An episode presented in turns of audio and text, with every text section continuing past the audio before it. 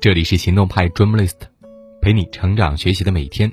我是行动君树皮，敢行动，梦想才生动。今天和你分享的文章来自职场充电宝。美国的石油大王洛克菲勒曾经说过：“假如人际沟通能力也是同糖或者咖啡一样的商品的话，我愿意付出比太阳底下任何东西都珍贵的价格，来购买这种能力。”由此可见，沟通力是多么重要。然而，很多人却深陷错误的沟通方式里，不自知。其实，职场当中呢出现的很多问题或者误解，都是因为我们不懂得沟通。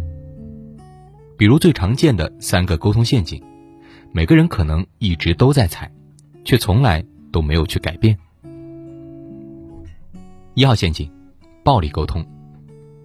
我曾经跟过的一个主管就是其中之一。那会儿我刚转行做文案，做什么事情都是战战兢兢的，生怕挨骂。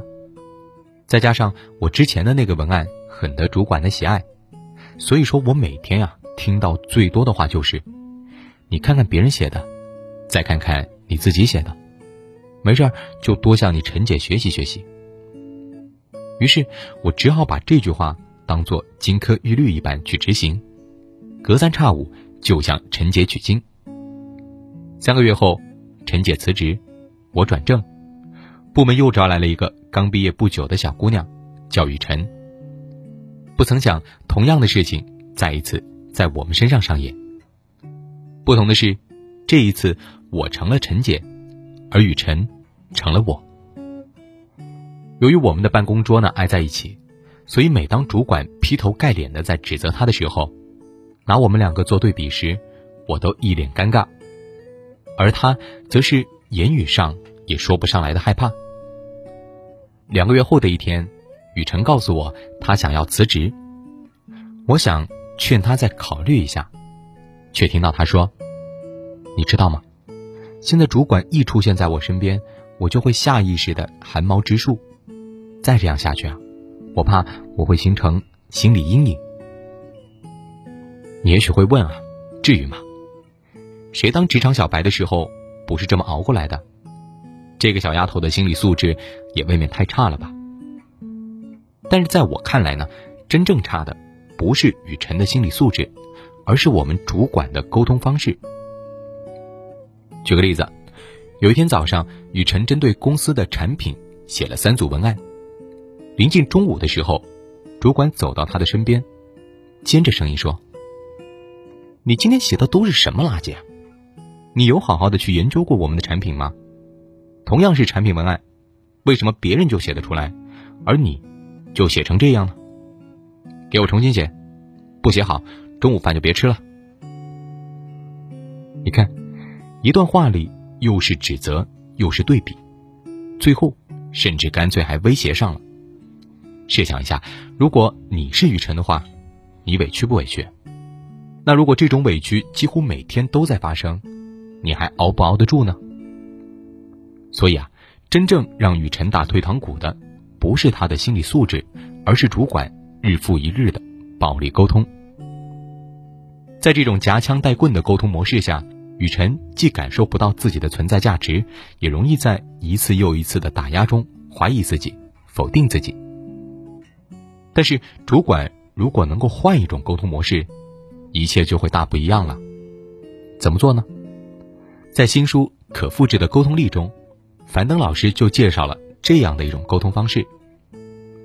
我观察到，我感觉，是因为，我请求。简单来说啊，就是先陈述我们看到的事实，接着讲讲自己的心理感受，以及我们为什么会有愤怒、伤心等等不良情绪，最后。再直接的说出明确的请求或者希望，比如在刚才那个场景里，主管可以这样说：“从今天你交的三组文案当中，我发现你对咱们的产品了解的还不是很透彻，这既让我觉得有些不可思议，又忍不住生气。雨辰，你要知道，如果你之后想要做一个出色的文案，对产品的了解一定是摆在第一位的。所以说我希望你能够拿出时间好好的研究一下产品介绍，还有之前过稿的文案，然后再改一改，下班前给我。大家可以对比一下，在运用了沟通公式之后，这些话是不是就容易接受多了？二号陷阱，傻瓜式沟通。除了暴力沟通之外，傻瓜式沟通在我们的生活中也很常见。这是因为在我们的大脑当中啊，有一个和情绪密切相关的部分，叫做杏仁核。每当我们遭受外界刺激的时候，杏仁核就会发出这样的三种指令：战斗、逃跑，或者干脆吓得待在原地。那表现在沟通当中呢，就是一听到别人说你哪哪做的不对、不够好时，就马上的怼回去，又或者是想要逃得远远的。可是我们都知道，无论是吵还是逃，不仅解决不了问题，反而还会让问题变得越发糟糕。那么，有没有什么办法能够让自己少受杏仁核的绑架，避免做出傻瓜式的沟通呢？首先啊，我们要做的第一件事情，就是在情绪激动的时候，一边在脑中念放松，一边慢慢的呼气吸气，每一次的呼吸都尽量保持在两到三秒钟，然后持续做十来组，将自己的呼吸节奏一点点的减慢。当然，如果有可能的话，你也可以和对方打个招呼，说自己需要先冷静一会儿，然后让自己独处一下。你可别小瞧这一步啊，因为就像拿破仑说的，能够控制好自己情绪的人，比能拿下一座城池的将军更伟大。假设现在的你已经稳定好了自己的情绪，那么接下来，你就可以运用风中定律来重塑自己的记忆了。比如说，比如说，在别人批评指责你之后，想一想别人这么说，是不是也是为了你好呢？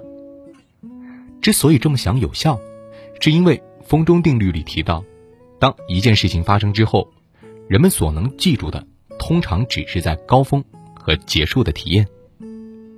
至于过程是好是坏，其实对记忆并没有什么影响。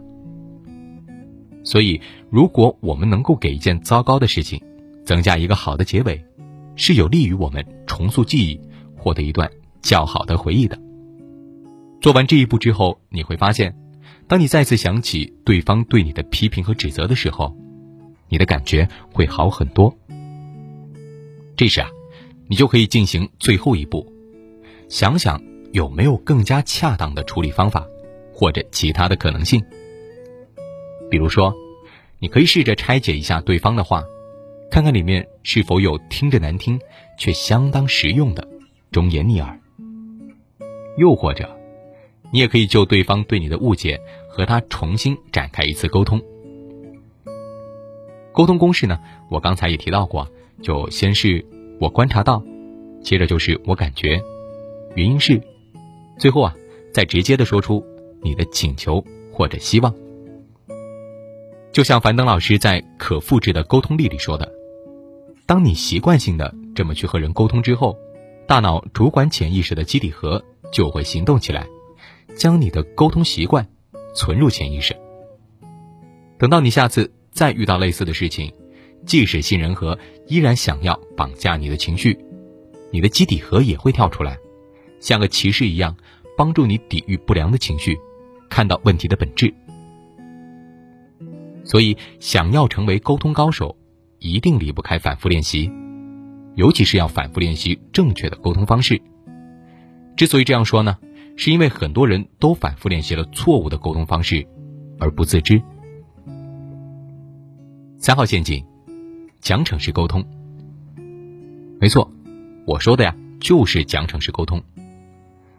在生活中，很多人都遵循奖惩式沟通的逻辑。如果对方表现好的话，就奖励他；表现不好就惩罚他。比如，很多家长经常会和孩子说：“如果你这一次考试，”能考一百分，那我就满足你一个心愿。很多领导呢也是这样，月初的员工大会上，经常会有一种声音：如果这个月我们能够超额完成业绩，等到月底，公司就带大家出去玩。我们乍一听呢，可能会觉得这些家长和领导还蛮有人情味的，但是不知道大家是否想过，如果这种奖惩式沟通是一种常态，会是什么样呢？一本权威的行为科学教科书里，告诉了我们答案。原来，用奖励来提高他人的积极性。或者提高某种行为发生的频率，希望能够从中获益，实际上呢会破坏他人对某种行为的内在积极性，无意当中增加了阴影成本。仔细想想的话，好像确实是这样。如果我们做一件事情的目的只是为了获得某个奖励，或者避免某个惩罚，也许一开始呢我们会干得挺有劲，但是随着时间的流逝。这种干劲会逐渐的被没劲所取代，这也是为什么很多公司虽然制定了不错的绩效考核，却始终都没有吊起员工积极性的原因。除此之外，经常的使用奖惩式沟通，还会引发欺诈、走捷径以及不道德行为。比如说，孩子有可能会为了获得一百分而选择作弊，员工也有可能。会在迟到失去全勤奖后，干脆就破罐子破摔。反正我也没有了全勤奖，那还不如每天多睡一会儿呢。那么问题来了，我们究竟应该怎么跳出奖惩式沟通的坑呢？这里啊，可以分为两种情况来说。第一种是对方表现不错的时候，就参考驱动力里面说的，将如果、那么换成既然。那么，也就是说呢，虽然同样是给对方奖励，但是要把奖励当做是额外的惊喜。比如说前面提到的两个场景，就可以换成：既然你这次考的这么棒，那么我就当一回圣诞老人，满足你一个小小的心愿。刚刚啊，我从财务那里看到数据，大伙这个月超额完成了业务。既然如此。那我们就定一天时间，一起好好的出去放松一下，怎么样？而当对方表现不好的时候，就可以使用可复制的沟通力里面的一招，利用对比说明来进行非暴力沟通。通常情况下，对比说明的结构包括这样的两部分：否定部分指的是陈述自己的真正目的，打消对方的误解；肯定部分呢？指的是要确认你对对方的尊重，明确的告知你想怎么样。假设你是公司的 HR，在统计员工考勤时，发现有一个同事这个月已经迟到三次了，于是你打算找他聊聊。这个时候，如果你一上来就说：“你怎么这个月又迟到了这么多次？”那他没准就要采取傻瓜式沟通来回应你。很明显。这个呢，不是我们想要看到的，所以我们就要转换一下沟通方式，先想明白自己聊天的目的是什么，是让对方意识到迟到不对，下次不会再犯，对吗？接着，我们就可以在说明自己不想看到的结果之后，表示真正的目的。比如，我刚统计考勤，发现你这个月已经迟到了三次。我可不想看到你因为迟到问题被扣全勤奖，还有最后一周，你能够保证不再迟到吗？说完这一句之后啊，最后就是寻找一个两全其美的办法。比如说，你可以建议对方将起床的闹钟往前调十分钟。如此一来，不仅沟通不会充满火药味，对方也真的有可能像你期望的，不再迟到。最后，分享一句沟通大师卡内基的名言。他说：“一个人的成功有百分之十五靠专业技术，而百分之八十五是靠人际关系技巧。”愿听完这篇文章的你，能够跳出错误的沟通方式，完美复制优秀人士的沟通力。